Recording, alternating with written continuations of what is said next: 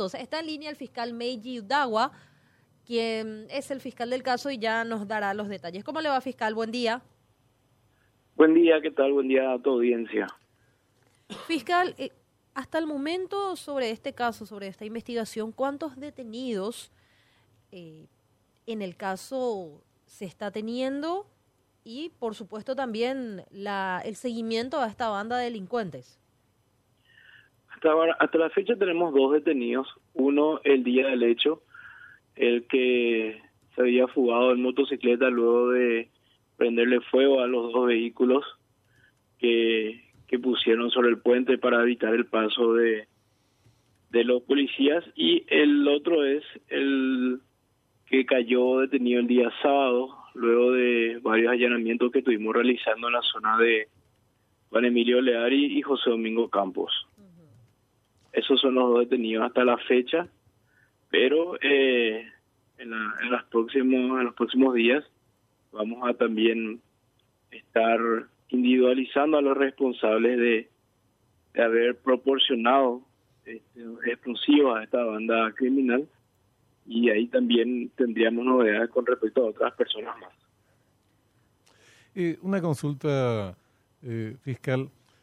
Allanaron el local de la empresa esta Eureka Piedras, una cantera que habría de donde habría salido parte de los explosivos utilizados en este en este asalto tan eh, bueno, conocimos sus características bastante espectaculares.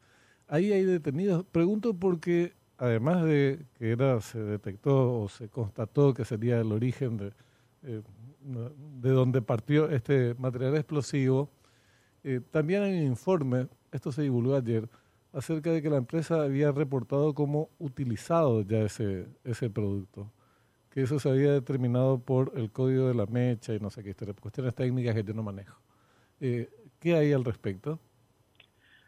Bueno, extraoficialmente nosotros tenemos la información de la DIMAVER de que los explosivos utilizados el martes pasado salieron eh, algunos de los componentes de esta cantera que, que hemos allanado el día sábado también, en horas de la mañana, y de otra cantera que ya por, por, por prudencia no vamos a mencionar dónde queda ni el nombre porque también vamos a realizar un procedimiento en ese lugar.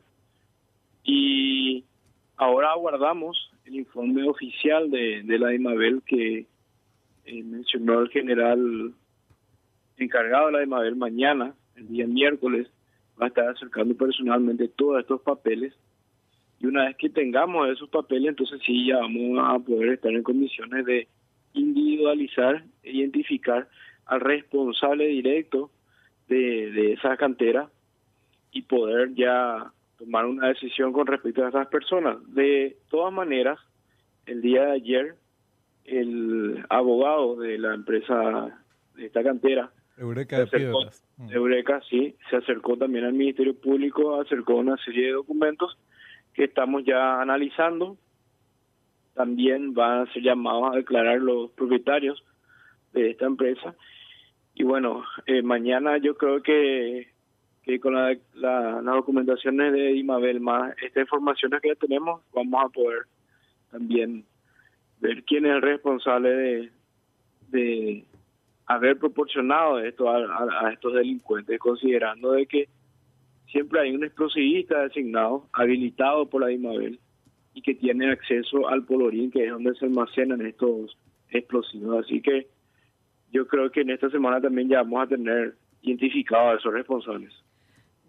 Fiscal, justamente, ¿cómo, bueno, no es la primera vez que vemos este tipo de explosivos y con las características, por ejemplo, de la dinamita en gel y utilizado también para atracos? Ahora bien, según su conocimiento o los detalles que pueda tener, ¿cómo es que logran, cómo logran acceder a estos explosivos? ¿Alguien dentro de estas canteras le provee o dentro de atracos también ellos se hacen parte de, estos explosivos. En este caso dinamita en gel, pero ya han utilizado otros polvorines como usted mencionaba.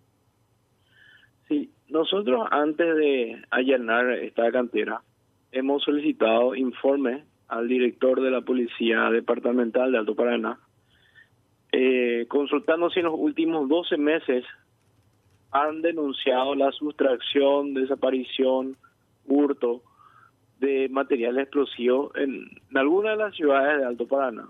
Y ya tuvimos el informe apenas al día siguiente, donde nos menciona de que no se ha registrado ninguna denuncia de hurto o desaparición de material explosivo. Por lo tanto, esta empresa que hemos allanado no denunció en ningún momento que de su cantera desapareció o se robó material explosivo. Mm. ¿Cuál es la conclusión entonces? De que existen funcionarios implicados con esta banda que le han facilitado estos componentes explosivos. No sabemos si eh, exactamente quién, pero sí eh, con el allanamiento que hicimos el sábado ya prácticamente pudimos ver cuál es el funcionamiento y quiénes son los que tienen acceso al polvorín. Y de ahí entonces saldría nuestro principal sospechoso.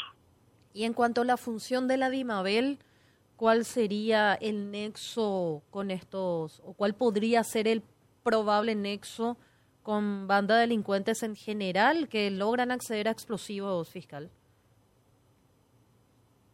No tenemos nada que nos que nos lleve a, sospechar de que habría algún algún contacto o algún implicado dentro de la DIMABEL lo que apuntamos es a algún funcionario dentro de las canteras. Esa es nuestra sospecha. Perfecto. Fiscal, agradecerle todos los detalles y estamos atentos a las novedades que menciona podrían darse en los últimos o en los próximos días. Muchísimas gracias. A las órdenes, hasta luego.